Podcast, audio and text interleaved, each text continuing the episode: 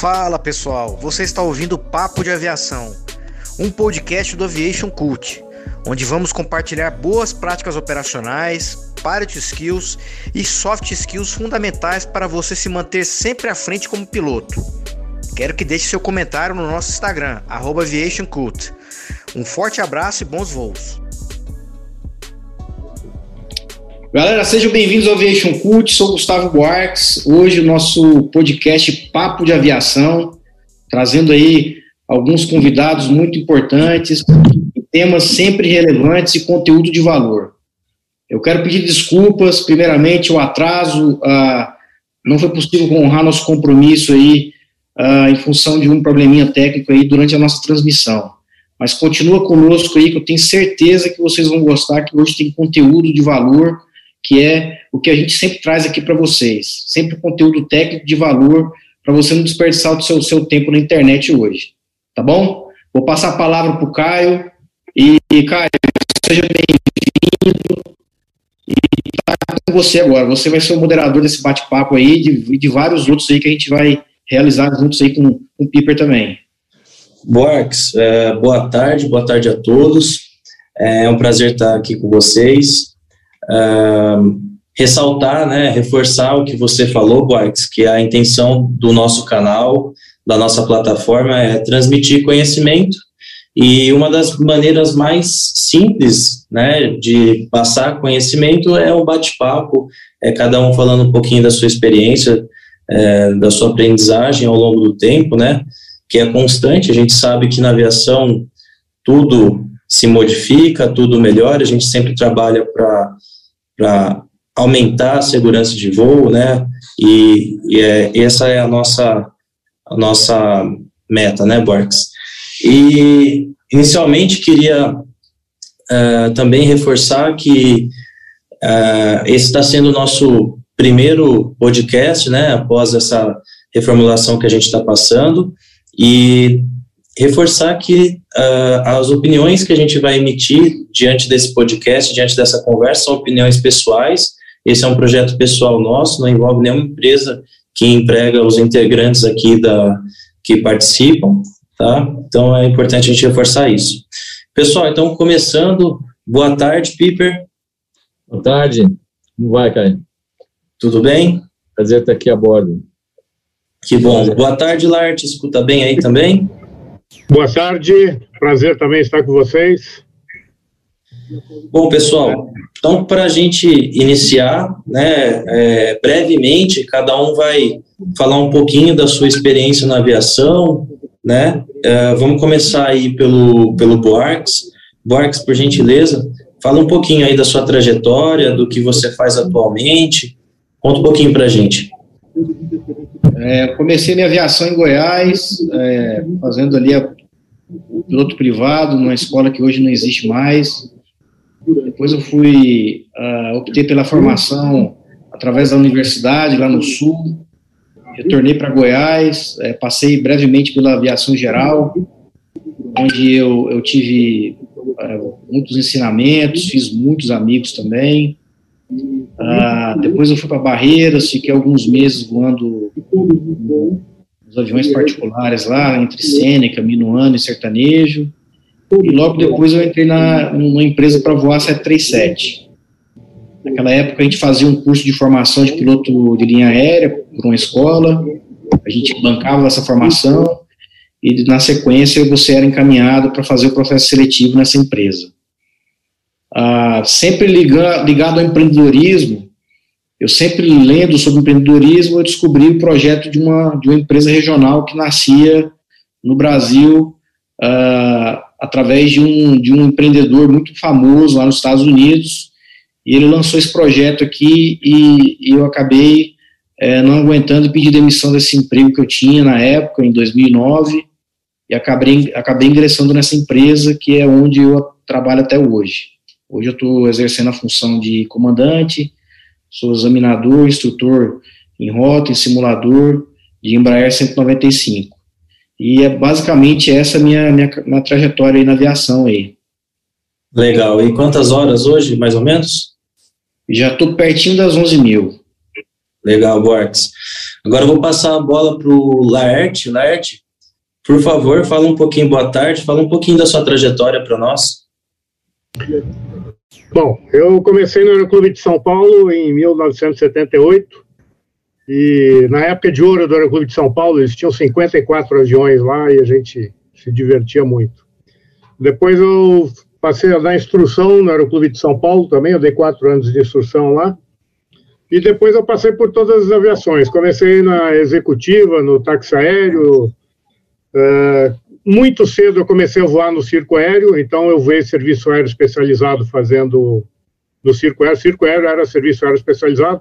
Foi a primeira empresa homologada do DAC de, de demonstrações aéreas. Eu voei 27 anos no circo aéreo, comecei cedo lá. E, em paralelo, eu voava no táxi aéreo, a gente tinha um táxi aéreo também, lá na, na no, no, os próprios pilotos do circo voavam o táxi aéreo durante a semana, porque a gente tinha Extreme Táxi Aéreo e Extreme Demonstrações Aéreas. A Extreme Demonstrações era o circo aéreo. A Extreme Táxi Aéreo era o táxi aéreo que a gente voava durante a semana. E sempre em paralelo tive negócios na aviação. Eu fiz a revista Skydive na década de 90, foi a primeira revista colorida de aviação no Brasil. E depois eu resolvi fazer um projeto com o Rolim e, e envolvia os PMEIAs. Eu, era, eu fiquei cinco anos fotógrafo da fumaça, né? Eu era fotógrafo oficial da fumaça. Então consegui uma autorização do Seconsa Aéreo, do, do gabinete do, do, ministro na época, para me organizar o, o, a festa de 50 anos da fumaça.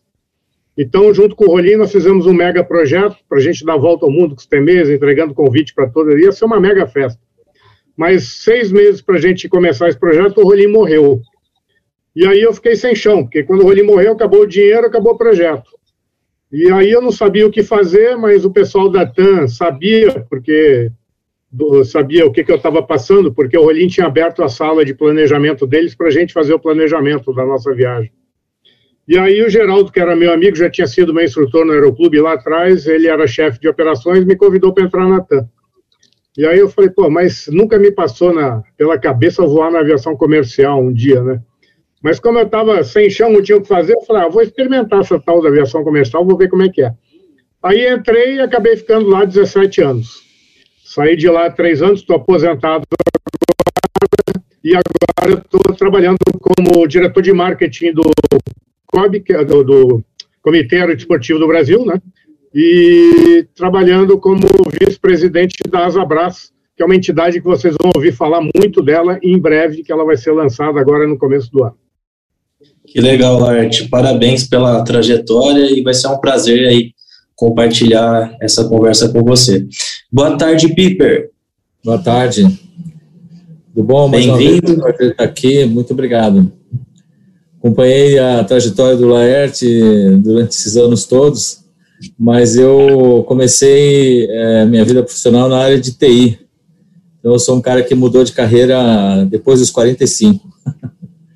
Eu vim para aviação comercial é, já com uma decisão de, enfim, né, mudar de carreira, mas eu comecei a voar em 1980, um pouquinho depois de você, Lerte.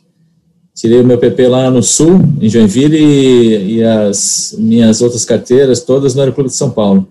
Eu comecei a voar no Aeroclube de São Paulo, acho que um pouco depois que você deu a instrução, provavelmente por volta de 86, 87. Aí onde eu tirei a... Foi quando eu estava saindo lá. PC. É, né? E eu cheguei até a fazer um pouquinho de instrução no, no Decathlon também. É, que, é, que era um dos cinquenta e tantos aviões que tinha no São Paulo. Eu, eu, peguei o começo dessa era de ouro aí. E, mas eu, eu tive uma carreira na área de, de TI e vim, é, fui parar nos Estados Unidos, fiquei 12 anos lá, voando lá também, mas não na aviação comercial. E aí vim para o Brasil para participar aí dessa mesma, desse mesmo projeto, digamos assim, que o Boax comentou também. Então, estou tô, tô nessa empresa agora, já vai fazer é, bom, seriam 10 anos quase, é, que eu passei um período fora dela. Mas estamos aí, é, voando 320 atualmente. E trabalhando um pouco também, eu trabalhei um pouco de tempo com a área de projetos estratégicos junto ao DCE e Aviari. Então a gente teve a oportunidade de interagir um pouco com as outras companhias aéreas também, nessa parte de espaço aéreo e Legal, Peter. Parabéns também pela trajetória. Eu vou falar brevemente da minha, um pouquinho mais humilde que os demais. eu passei algum tempo, é, inicialmente dois anos na aviação executiva, é, logo que eu me formei, procurei, né, é, era uma época muito difícil, ainda estava tendo algumas demissões de pilotos na época, então o mercado estava com muita gente boa disponível, né, e eu consegui, com a ajuda de um amigo, voar um Seneca, na qual eu fiz praticamente dois voos só, e não conseguia mais voar, né? Fiquei até desesperado nessa época. Até que um outro amigo, proprietário de uma aeronave, é, me, me deu a mão, né? Me socorreu nesse, nesse início para voar um Baron. Foi onde eu comecei a aprender um pouco da aviação. É, depois de adquirir um pouquinho de experiência no Baron, pintou a oportunidade de voar para uma dupla sertaneja, um Cirrus. É, voei quase dois anos para essa dupla. Uh, após uh, a venda dessa aeronave, eu fui para aviação de treinamento, né? Fui trabalhar numa empresa, numa escola uh, de curso de piloto privado, piloto comercial. Fiquei por lá dois anos, onde fiz bastante horas de voo. Enfim, eu sempre sonhei para aviação comercial, então foi ali que eu que eu consegui aumentar a, as minhas horas, né, para conseguir uh, ter oportunidade numa comercial. Em seguida, saí, fui voar um Cheyenne uh, em Jundiaí, fiquei um ano nesse Cheyenne, e aí veio a, a, tão sonhada oportunidade da aviação comercial, na qual eu estou hoje. Uh, praticamente aí teve uma pausa, né? Eu entrei numa turma que é, a gente acabou saindo de licença por conta do, do cenário da pandemia, e mas estou aí um pouquinho mais de um ano e meio, um, pouquinho, é um ano e meio mais ou menos de, de empresa, a mesma empresa do Piper e do Boarks. Atualmente estou de primeiro oficial do, do Embraer, também 195, e é isso aí, pessoal. Agradeço aí todos participarem. É, hoje o nosso tema ele vai ser meteorologia, um pouquinho né, do cenário, fazendo alguns links com o cenário da aviação atual e também com comunicação. É, eu queria ressaltar aqui né, que uh, tem grandes diferenças né, na, na, preparação é, do voo, né, tanto para um voo comercial quanto para um voo de executivo, até esse voo desportivo que o, que o Laerte fazia parte, que ele vai poder falar para a gente. É, então, começando por você, Piper, é, como você, como é a sua rotina hoje, né, da preparação para o voo, como você faz essa preparação de meteorologia, como que é a rotina de uma empresa aérea, o que, que eles te disponibilizam, é, enfim, como você se prepara antes de sair para um voo?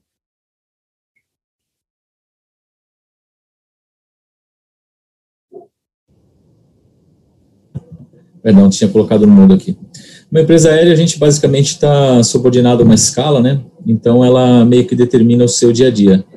Agora, por exemplo, eu sei que eu vou iniciar um voo daqui a três dias, então eu já estou um pouco de olho na, na, vamos dizer assim, na meteorologia de uma forma geral, né? Carta prognosticada, fotos de satélite que mostram a América do Sul, entender um pouquinho do que vai acontecer. Mas, aproximando da data do voo, a gente começa a acompanhar um pouquinho mais de perto e no dia do voo em si, a companhia aérea ela nos, fornece, ela nos fornece uma, um despacho, né? A gente chama de Operational Flight Plan, um FP, que é um, é um documento que contém é, todas as informações necessárias, na realidade, para a realização do voo, inclusive um briefing meteorológico, onde eu vou ter aí tanto a informação de análise de superfície, né, os metais e as, as cartas uh, de análise, assim como também as previsões, que são os TAFs, uh, forecasts, né, e as cartas prognosticadas. Então, essa é a maneira como você obtém ali o detalhe do que está acontecendo.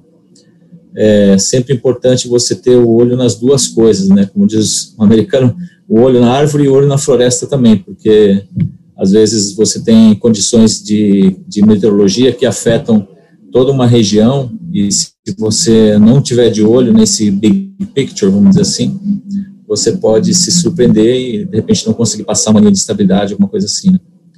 Então, Sim. É, uma, é uma. É, só complementando o que você falou, né? É, eu brinco que na companhia você tem é, alguém que, que faça isso para você, né? Que te dá esse OFP pronto, apesar que nós também fazemos as nossas consultas, acompanhamos através de sites, aplicativos, mas é, dentro do OFP a gente já tem o material pronto para o nosso voo, né? Direcionado, que vem ali Sigmet, vem Metar, TAF, enfim, é, vem toda uma uma programação, vamos dizer assim, para o voo.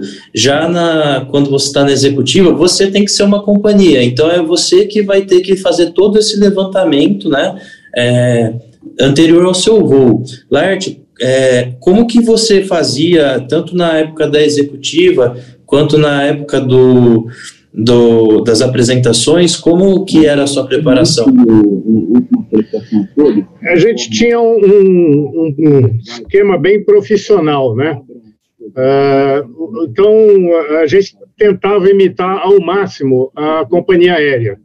Porque hoje o, o, a gente teve até um acidente recente agora, né, que trouxe à tona essa discussão da, da carga do piloto da, da executiva, né?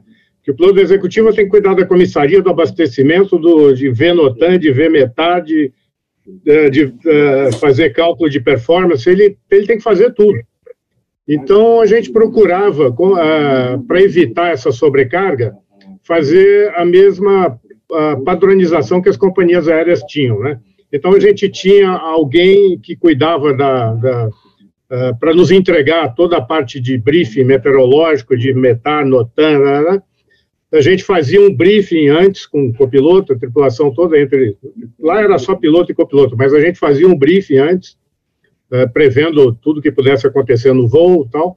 A gente tentava seguir ao máximo a rotina da aviação comercial, porque uh, uh, esse baixo índice de, de acidentes da aviação comercial se dá em função de tudo isso que eles fazem, né, para cercar as possíveis falhas do sistema. Então a gente procurava imitar ao máximo e graças a Deus a gente nunca teve um acidente no táxi aéreo. Então, acho que foi graças a esse planejamento que a gente procurava fazer, uh, muito parecido com a empresa aérea. Legal. É, Borges, quer acrescentar alguma coisa? É, eu concordo 100% com o que o Laerte falou até mesmo porque a, a gente é muito alinhado com, com as boas práticas operacionais que a gente sempre coloca aqui, no, até nos nossos documentários, né? E aí, puxando esse gancho que ele, que ele falou, né, que é cercar tudo isso daí com boas práticas operacionais, copiar o que todo mundo está fazendo aí nas empresas aéreas de boas práticas para dar certo, né? Aí, tem um gancho do Piper, né, que ele falou de você obter o big picture, né? No nosso documentário Meteorologia Extrema, tem um acidente que a gente relata lá que o piloto, ele olhou o metar do origem do destino, os dois metais estavam ok, estava cavoque e favorável para a habilitação dele, que era o voo visual. Só que ele não olhou o big picture. É, e ele desorientou o instrumento de informações que ele não tinha uh, equipamento meteorológico e acabou uh, gerando aí a perda de controle em voo. Então, boas práticas operacionais,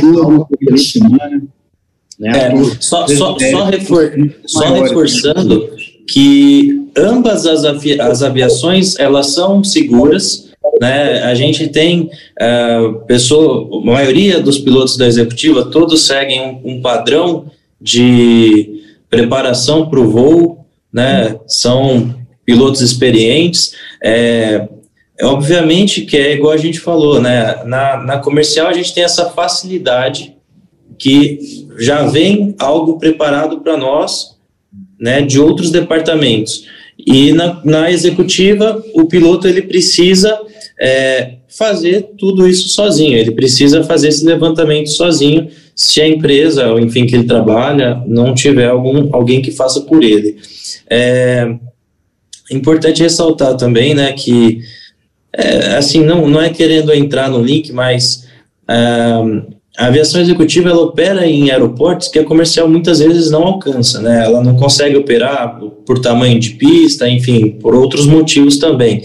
É, então é, é, muito importante que essa padronização de da preparação para o voo ela, ela seja realmente seguida com a maior cautela, com a maior atenção possível, porque realmente tem operações bastante restritas. Também não, não que a comercial também não tenha, a gente também opera em lugares que, para o nosso avião, às vezes, é, ela está dentro da margem de segurança, vamos reforçar isso, está totalmente dentro da margem de segurança, mas você tem operações com maior dificuldade e com menor dificuldade, né? Enfim, por tamanhos de pista, por performance de aeronave, distância de parada e tudo mais, né? Relevos, enfim. Basicamente. A aviação isso. comercial tem procedimento de contingência para tudo, né? E a aviação executiva não tem, é a cabeça do piloto na hora que decide. Exatamente. Bom, e vocês, começando agora pelo Buarques, Buarques, quando você vai preparar o voo, né, você que está hoje na comercial, né, a gente tem o UFP, tudo, mas quais sites, quais ferramentas para uso pessoal que você utiliza para preparar o seu voo?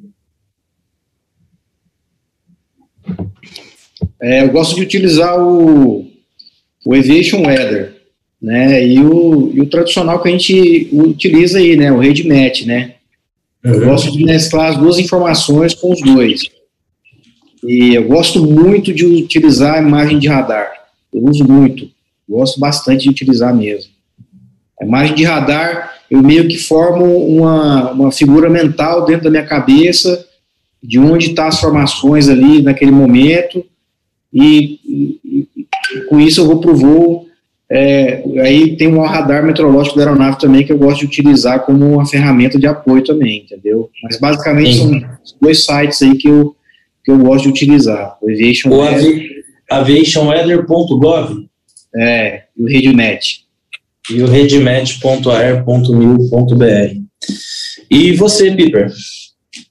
É, eu acho que são provavelmente as mesmas ferramentas. Eu acrescento algumas outras. É, eu assino aquele AeroWeather que, que puxa metades e tapas de uma forma um pouco mais é, dirigida, assim, metade tá. Eu, eu, deixo uma lista preparada, se para o norte, para o sul, para o leste, para o oeste. Legal. E, e, ele puxa também as informações de Notan, né? Então ele é uma coisa assim bem bem dirigida, vamos dizer assim, né?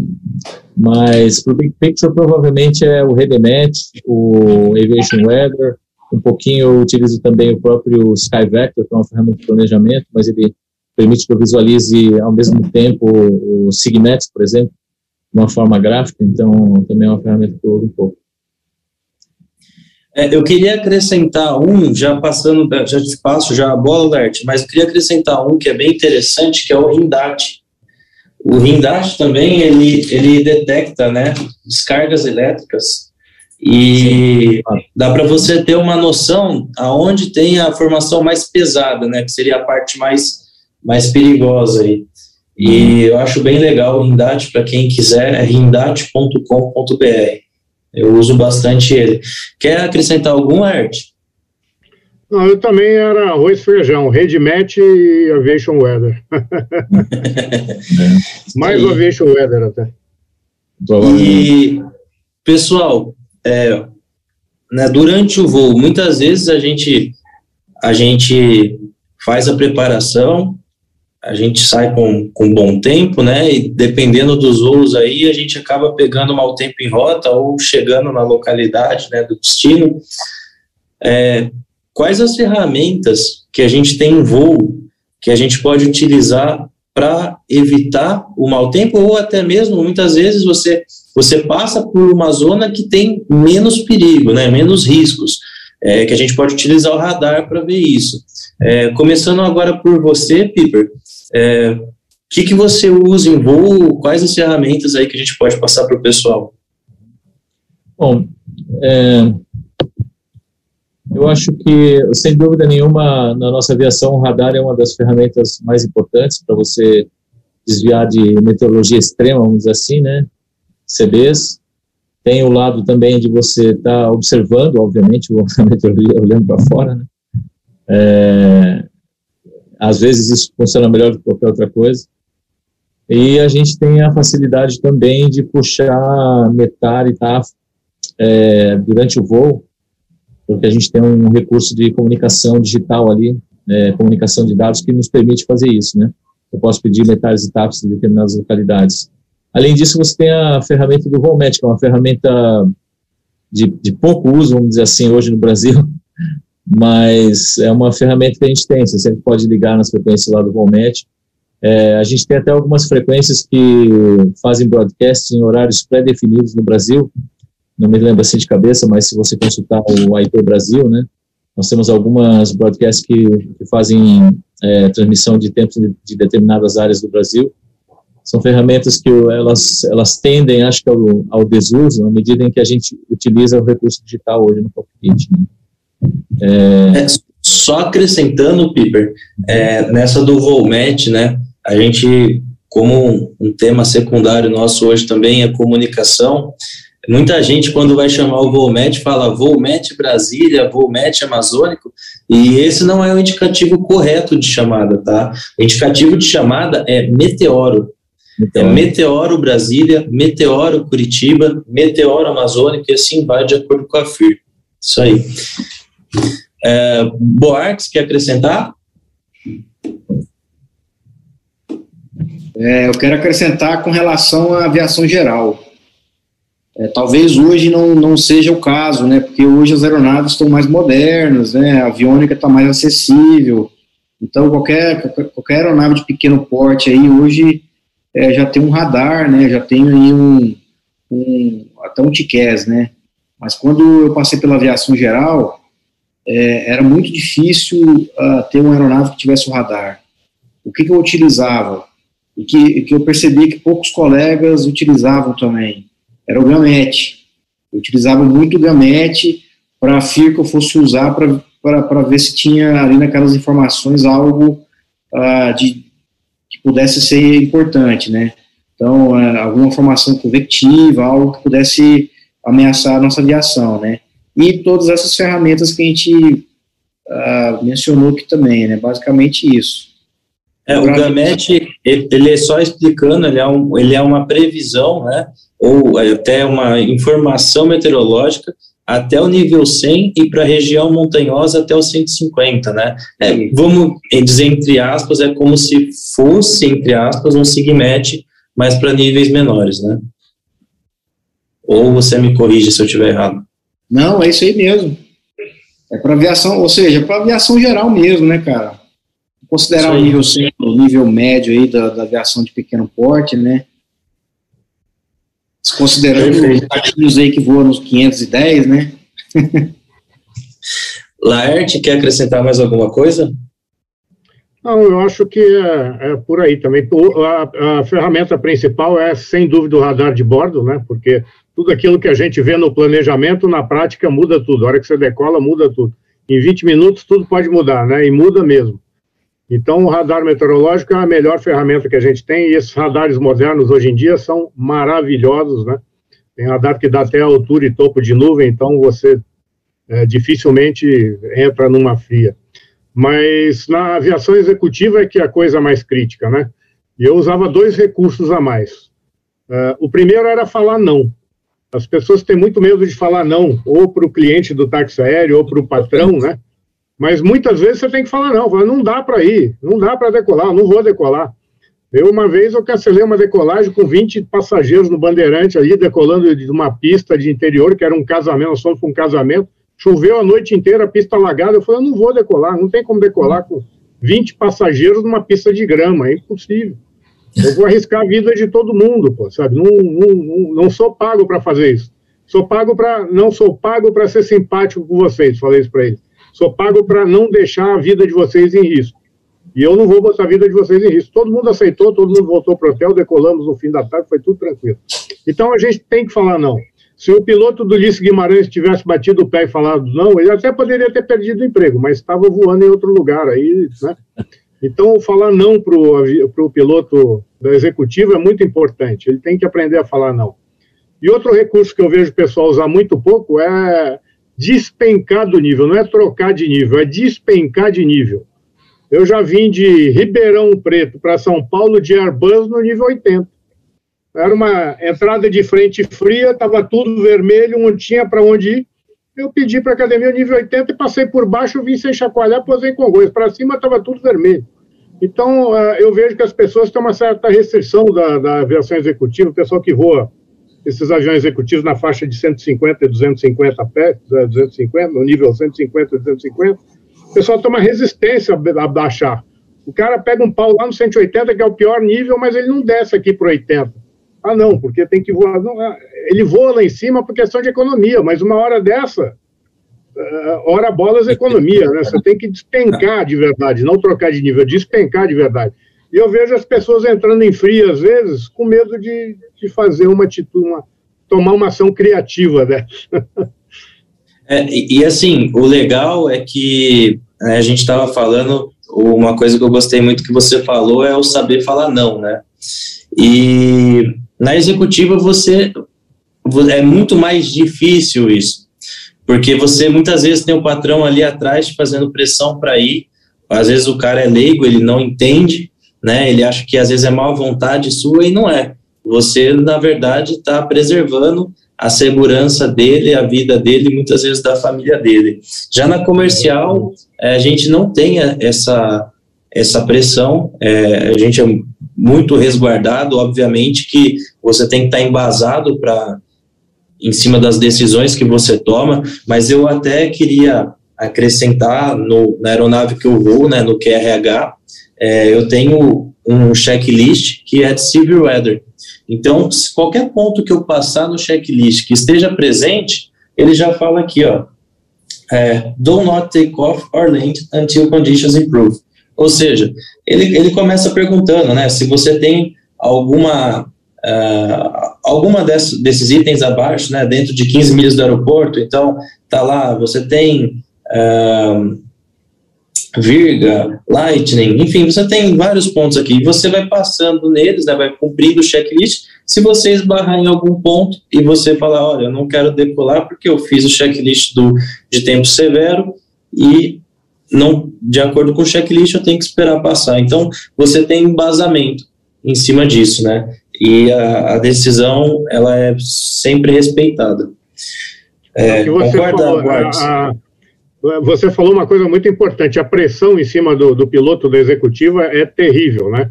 A companhia aérea, quando você fala não, ela endossa o que você falou, né? Se você atrasa uma decolagem de 15 minutos porque é, tem um repórter de wind shear, de alguma... Você pode fazer isso e a companhia endossa. Na, na executiva, a pressão é enorme. Então, é por isso que eu falei, o, o cara tem que ter casca dura mesmo para falar. É, a dificuldade... O emprego dele muitas vezes está tá na reta a dificuldade de falar não é muito maior. Isso é verdade. Concorda, Piper, Borges? Eu não tenho experiência mais é, na executiva, mas eu imagino, deve ser, deve ser complicado você explicar para o patrão, ó, patrão, dessa vez não vai dar não, dessa vez a gente vai ter que dormir no hotel. É, e muitas a, vezes... Em né, aérea a gente está mais respaldado, como você falou, sem dúvida nenhuma. Isso, e muitas vezes a, a executiva, né, você tem aquela executiva que o patrão utiliza para o lazer, né, que talvez seja mais light, né, na ouvir um não, mas você tem aquela executiva envolvendo negócios, né, que tem dinheiro envolvido, seja um, um show de um, de um, cantor que ele vai ter que cancelar e já está todo mundo lá, então assim, é, realmente é, é mais difícil. É, Borges, quer acrescentar alguma coisa? Não, eu concordo 100% aí com o que vocês falaram, é isso daí, totalmente alinhado. Eu queria eu que, queria fazer um, um adendo nessa, nessa parte que a gente falou, de falar não, né? A comunicação nesses momentos, né? Com, com mau tempo, enfim, já dentro de alguma formação, enfim, uma situação com mau tempo em rota, a comunicação, mais do que nunca, ela tem que ser clara e assertiva, né? É, a gente, pelo menos enquanto eu tenho voado, eu vejo muitos erros de, de fonia, de fraseologia, que a gente até tem a, MS, a MCA 116, que, que fala sobre a fraseologia, padronização da fraseologia, é, utilização de muito termo errado, né? É, cruza, é, identificou, tem o, tem o mesmo no, no TICAS, isso não existe. Queria que vocês falassem um pouquinho desse tema, enfim, como que a gente poderia melhorar isso, é, se é só uma percepção minha também, ou se vocês também veem isso, o que, que vocês me falam? Quer começar, Marcos? Pode ir. Então, é, o, o, primeiro, assim, o que eu mais, o que eu mais fico incomodado, eu fico incomodado com esse falatório de coisas totalmente desnecessárias, é, mas o que mais me incomoda mesmo é, é a falta de boas práticas quando a gente vai trocar de frequência, né? Eu costumo falar, passar para os meus alunos, né? Trocou de frequência, conta até três. Um, dois, três. Porque às vezes alguém vai, vai cotejar uma informação importante, às vezes alguém está passando uma mensagem, às vezes o controlador vai responder um, um, um metar de uma aeronave que está alternando, está precisando ali daquela informação naquela hora, né? Enfim, isso aí é uma boa prática que eu tento espalhar para todos os pilotos que, que, que, eu, que eu ministro instrução, enfim, ou até nesse tipo de bate-papo aqui, né? Mas é, eu concordo, é, tem muita informação que, que não é que não é passada e informação que é importante e não é repassada, né? Por exemplo, você cotejar informações de uma subida via, né? Um nível de voo, uma pista, enfim. Isso aí eu, eu, sou, eu sou muito ligado a isso daí. Hoje, no mundo jurídico que a gente vive, está gravado. Então, é, se, eu não, se eu não tiver boas práticas ali na rádio, na radiofonia ali, a, a própria, minha própria voz ali pode ser usada contra mim, né? Isso aí, Piper. De fato, eu acho que é, é, é complementando isso que o Barks falou, né? Realmente é, saber o que cotejar, a gente também tem um pouco disso aqui no Brasil, né? Eu vou 12 anos nos Estados Unidos, embora na aviação geral, mas é, é a, mesma, é a mesma frequência, vamos dizer assim, né? E a gente tem uma uma doutrinação lá para falar bem pouco, dizer só aquilo que é importante, e todo piloto sabe aquilo que deve ser cotejado, né? E o que não deve. E aqui no Brasil a gente ainda tem uma postura assim muito generalizada de repetir tudo que o controlador fala, né? Até às vezes um comentário que o controlador coloca no meio da no meio da instrução, o nego repete. Então, isso é uma, é uma prática muito ruim. É, isso é uma coisa que a gente, acho que com o tempo, vai tender a ter um pouco mais de disciplina nessas coisas aqui no Brasil. Né? Mas, sem dúvida nenhuma, é, é, uma, é uma área, assim, que a gente tem bastante para trabalhar. Né? Como a gente está... Não, só fechando assim, a gente está um pouco atrás, eu acho que da, dos problemas que o americano enfrentou, a gente está geralmente uns, uns 20 ou 30 anos atrás, né? às vezes eu tenho a impressão que a, a, situação que a gente vivenciava lá 30 anos atrás é meio que o que a gente está vivenciando. Agora com a pandemia está tudo meio esquisito, na verdade, né? Mas até antes da pandemia, assim, era mais ou menos os problemas que a gente estava enfrentando. Muita gente na fonia, as pessoas não têm ainda disciplina e você acompanha é, aviação, quem acompanha a aviação americana há muitos anos como eu pelas revistas, né? Você via as revistas americanas falarem desses assuntos 30 anos atrás lá. Então a gente a gente vai precisar provavelmente adotar as melhores práticas, como o Bartos gosta de dizer, né? É, trazer um pouco disso para cá, que, que é, campanhas, por exemplo, de reforçar o que, que eu tenho que cotejar, o que, que eu não devo, não preciso cotejar, né?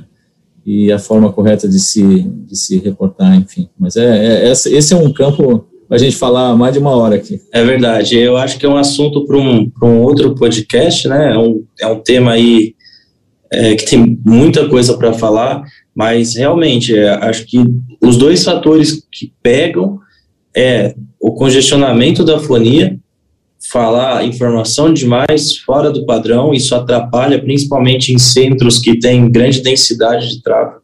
Então, eu acho que esse é um ponto. E, e, também, a, a, já dentro disso, a padronização e, e a pessoa não, não tem algumas pessoas que ficam desesperados nessa chamada inicial que o Borges falou, que o cara fica desesperado em falar controle. Não é assim. Eu acho que eu, pelo menos, quando eu troco de, de frequência, fazer uma chamada inicial, é exatamente isso. Espera um pouquinho, ver se ninguém está protegendo. Se o, às vezes o controlador acabou de passar uma informação, então o cara acabou de escutar e vai proteger. Enfim, espera ali três segundos, três segundos, quatro segundos, viu que está tranquilo, aí você fala. Também não precisa ficar, né? Quando às vezes você chama o controle, e o controle não responde você de imediato e o cara fica 10 vezes lá, controle é o tal, controle é o tal, espera um pouco, ele com certeza não te respondeu, porque às vezes ele está em contato com, com o centro, com outro controle, enfim. É, é, mais é questão de da gente cooperar, né?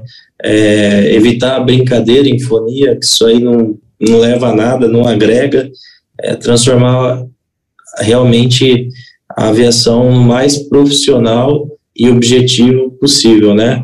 Concorda, Larte? Concordo. Primeiro eu queria concordar 100%, é, endossar 100% o que o Buarques falou e que o Piper falou. Uh, eu concordo uh, 100% com eles, mas queria acrescentar, acrescentar também mais uma coisa que eu acho que é cultural nossa aqui no Brasil. Uh, as pessoas. eu tive um, um, curso de aperfeiçoamento profissional uns anos atrás, que a gente fez junto com a EBI Morumbi, chamava Sky Science. A gente dava curso para todos os alunos que estavam começando, né? E, e, eu via que os alunos faziam o teórico lá, através da Embi Morumbi, e na hora de voar, procuravam o aeroclube mais barato que tinha. E normalmente o aeroclube mais barato era lá no interior do Rio Grande do Sul, e não fazia fonia. Então dizia para eles: esse barato vai sair caro, porque você não vai aprender a fazer fonia, você vai ter que aprender a fazer fonia depois, quando estiver tirando o PC, vai ter que pagar muito mais caro por fazer. Porque quando você aprende já no PP, já entra no sangue desde o começo. Né? É muito mais fácil de aprender quando você já começa fazendo fonia. Quando você vai aprender depois de macaco velho já, demora muito mais. E você pega esses erros, essas, é, esses erros, esses vícios de fonia errados, né? Exato. Então, para corrigir é muito pior. Então, eu acho que é, na hora de escolher um aeroclube, é importante que o cara escolha um aeroclube, de preferência numa terminal congestionada.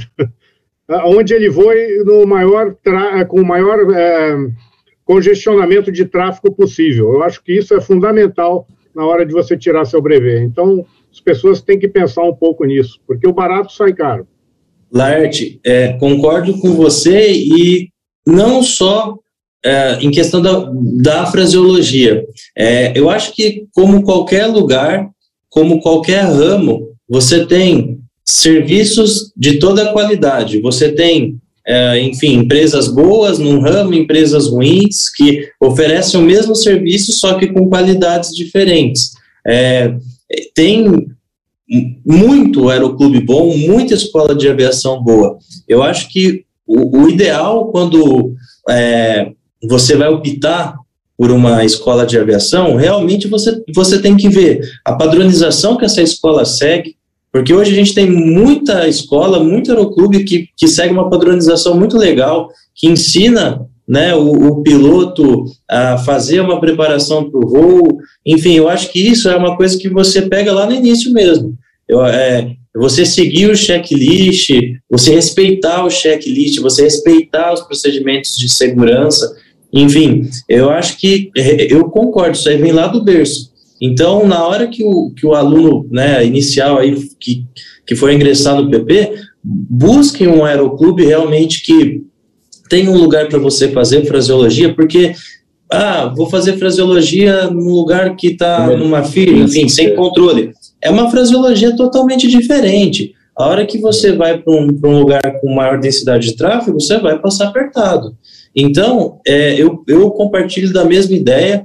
Eu acho que é, lá na, no momento da, da aprendizagem, você tem que buscar um lugar que te traga uma padronização legal, que você aprenda o máximo de, de informações, de ações que, que, que a gente tem durante o voo, para você já ter uma bagagem quando você for fazer uma seleção, seja para um táxi aéreo, para uma companhia aérea, mas que você tenha uma, uma padronização legal, porque depois que você aprendeu, fica muito difícil de você trocar a chave e reaprender, né? Re, refazer o, o, vamos dizer, o aprendizado. Eu compartilho da mesma ideia. Foi bom que você falou isso. Eu é... até um pouco mais longe. Posso dar mais uma, só um pitaco aqui? Fica à é, vontade. eu defendo, eu defendo uma ideia. Se eu tivesse uma escola de aviação, eu faria toda a folha, inclusive em inglês porque eu acho que é, é, muito mais fácil quando o cara aprende no PP, ele já aprender né, é, o voo visual em, em, quando ele começa lá no PP, ele já faz o voo visual em inglês. Depois, quando ele vai para o instrumento, já é muito mais fácil, vem naturalmente. Então, eu acho que é, é muito mais fácil. Pessoal, eu notava que quando eu voava na comercial, a gente saía do Brasil, saía falando português, quando saía da, cruzava, saía do espaço aéreo brasileiro, começava a fazer fonia em inglês. E a mesma coisa quando a gente estava voltando, vinha fazendo fonia em inglês, quando cruzava, uh, entrava no espaço aéreo brasileiro, passava a fazer em português. Se todo mundo começasse já desde o PP fazendo inglês, a gente ia fazer inglês direto, você ia se sentir em casa em qualquer lugar do mundo, em qualquer. Então, acho que a gente ajudaria muito os futuros profissionais se começasse a dar uma fonia em inglês já desde o ninho. Concordo. Legal. Totalmente. Eu tive essa experiência de aprender a voar aqui no Brasil, mudar para um país estrangeiro e começar a voar lá. Por mais que eu entendesse inglês fluente, uh, quando eu mudei para lá, demorou um tempo para adaptar a, a, fraseologia em inglês, né? Meu Tem que aprender era... duas vezes, né, Piper? Quando começa é. a voar nos Estados Unidos e quando vai para o Texas. é fato você tem que, porque não é só o lado cognitivo do ponto de vista, não é, não é a dificuldade de entender as palavras, né, mas o que esperar em cada transmissão, que tem um, uma série de, de, de diferençazinhas assim, mas sem dúvida, se a gente aprendesse já, já começasse do berço falando inglês, seria muito mais fácil. A gente viu que durante a introdução, a gente, a gente é, fez um trabalho lá em Portugal, quando a, uma empresa portuguesa começou a, a voar Embraer, né? A gente acompanhou um pouquinho daquele trabalho lá e a gente viu que em Portugal eles, eles utilizam isso. A, a, o país adotou a, o inglês como língua oficial na fraseologia, então você não ouve, é, mesmo a aviação geral, é, falando português, é, ao contrário do que a gente pensa. Né? Nem todos os países europeus adotam isso. Na França você escuta francês e inglês, mas em Portugal especificamente é tudo em inglês. Achei bem interessante isso daí. Sem dúvida, vai no, no caminho do que você está sugerindo. Concordo totalmente. Eu acho que é uma tendência e no futuro acho que todo mundo vai partir para isso. É, eu acho que com essas ideias que a gente vai é, melhorando, né? E cada vez mais tá, tá mais exigente tanto o mercado quanto as empresas é, e tá certo, né? Quanto quanto maior maior for a nossa habilidade, a nossa padronização, é, nosso conhecimento, isso aí só gera uma palavra, segurança, né? Falta de ferramenta não, fa não é, né? Não é desculpa, né? Não é. Então essa ideia do essa ideia do Laerte aí é muito boa, né? Você no trânsito você consegue estudar inglês, né? Você está se deslocando para a escola, faculdade, buscar filho, trabalho, enfim. 30 minutos de trânsito para ir, 30 para voltar, já é uma hora de conteúdo que você poderia estar tá escutando ali, treinando, né? Hoje em dia tem muito recurso, né? Eu tenho um sobrinho de 8 anos, outro dia eu peguei, 8 não, ele tem 11 anos agora. Outro dia eu peguei ele no computador falando inglês, ele está conversando com quem? Colega meu da Rússia, porque eles ficam jogando online. O cara joga com o moleque da Rússia, o moleque não sei da onde, todo mundo fala inglês. E aprenderam assim, jogando online. Então, quer dizer, tem tanto recurso hoje que o cara aprende até brincando. Olha aí, Exatamente, e, e, é uma língua global, né? Hoje é a nossa realidade que é diferente de 50 anos atrás. Hoje, praticamente, nosso treinamento é inglês, nossos manuais são em inglês, enfim, é, tudo é inglês, né? QRH é inglês, tudo é inglês. Então, é, tem que ser realmente adotado aos poucos. É, é óbvio que tem outras aviações que que não dependem ainda do inglês, por exemplo, a agrícola hoje aqui, você não depende do inglês, mas é um acréscimo para todo mundo, né? É, eu acho que tudo que a gente puder melhorar e acrescentar aos poucos, só vem para somar. É.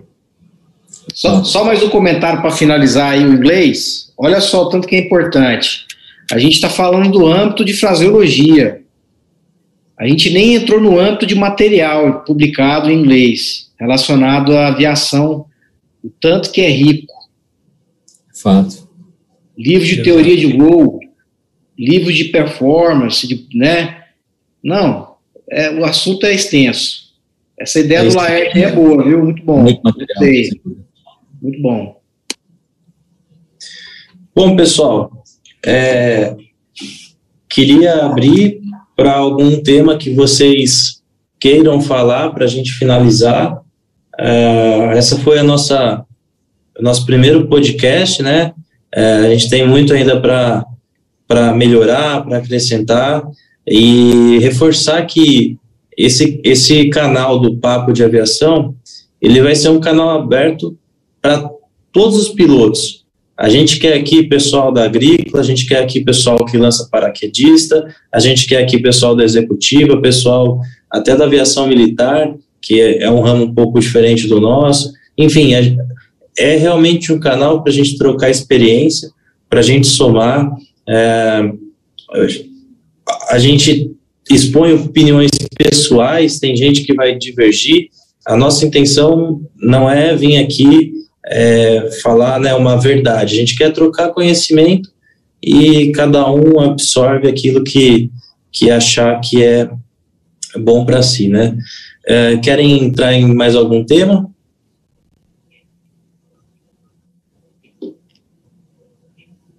Bom, acho que o tema a gente pode deixar aí para uma próxima oportunidade aí, né? Porque tem muita coisa para a gente falar, né? Vamos ver aí se alguém Sim. deixa algum comentário nos vídeos aí. No nosso canal do YouTube saiu o documentário do, é, do da meteorologia, né, diversa, que vocês publicaram essa semana agora que passou, né? Quem quiser assistir, fica à vontade e tem o vídeo completo na nossa plataforma. Certo, Borges? É isso aí.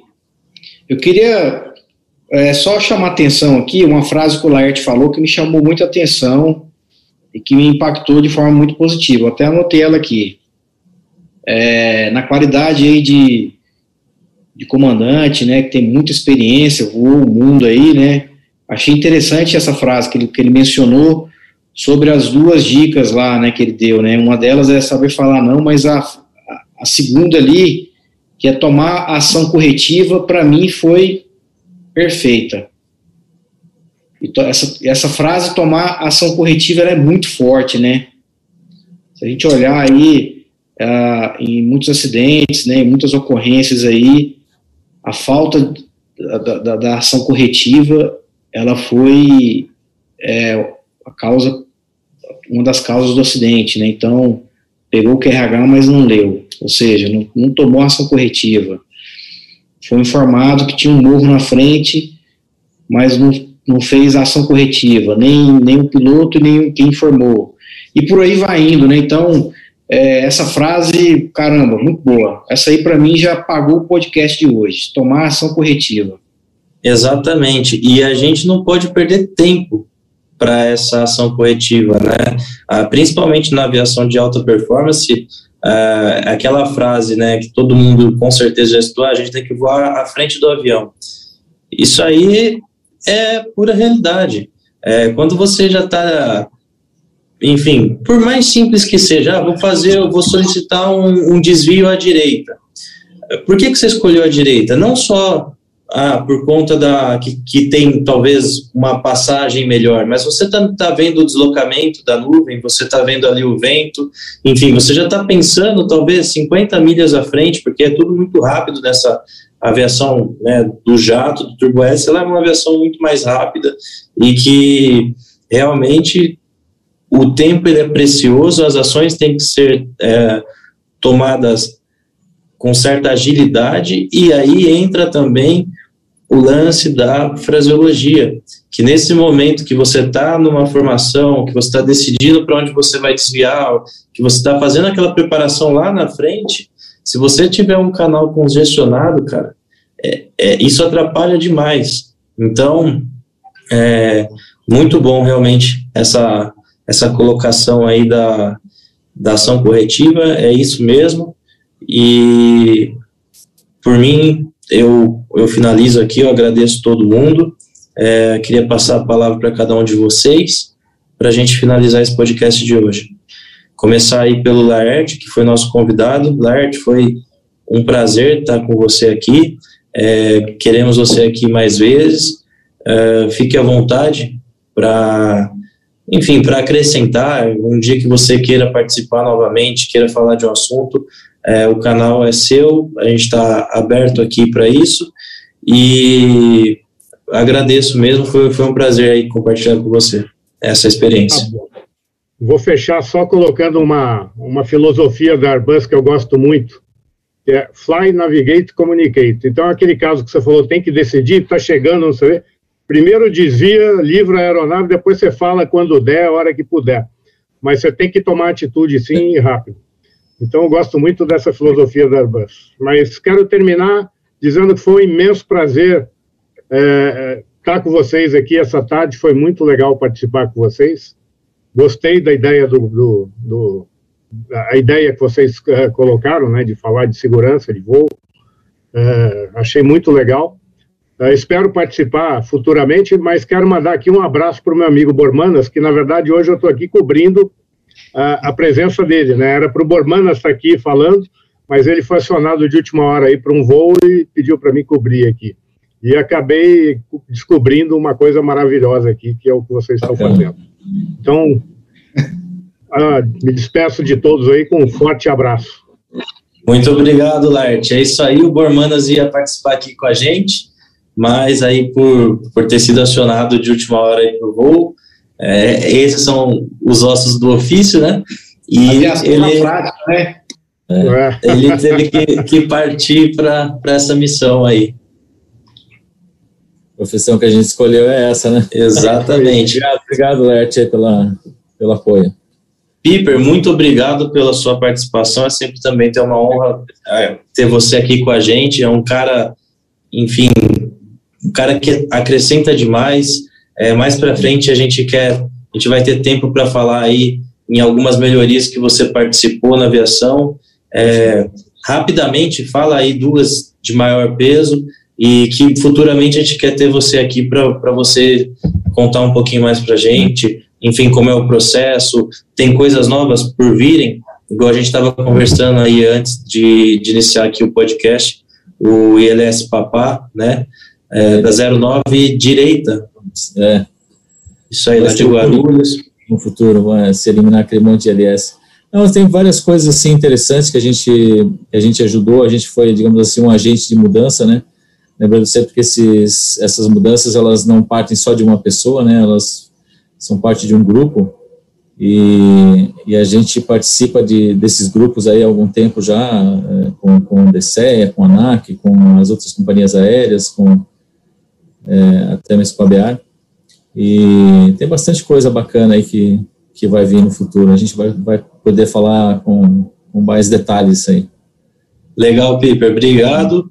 E Boarks, obrigado, você que foi um dos fundadores do canal e que a gente tem tanta esperança é, que realmente seja um canal de transmissão de conhecimento.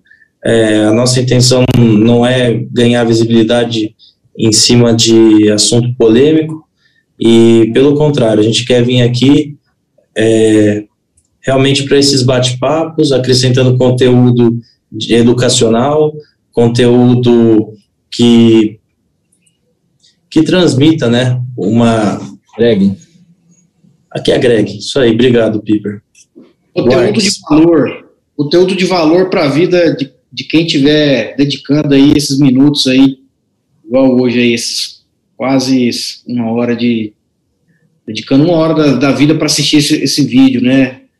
Né? Não é justo a gente chegar e desperdiçar esse tempo falando coisas inúteis, né? E hoje, mais uma vez, eu fico feliz de estar conseguindo reunir tantas pessoas boas, né? Ninguém faz nada sozinho, né? Então, eu agradeço cada um de vocês aí de coração e a gente vai, nós teremos outros uh, conteúdos aí e outras participações mais vezes aí com vocês. Tem muita coisa para a gente poder abordar, muito mesmo. E de valor. Isso aí, pessoal. Obrigado a todos, então. Uma boa tarde e Valeu. até a próxima. Até a próxima. Valeu, um abraço. Bons voos. Tchau, tchau. Tchau.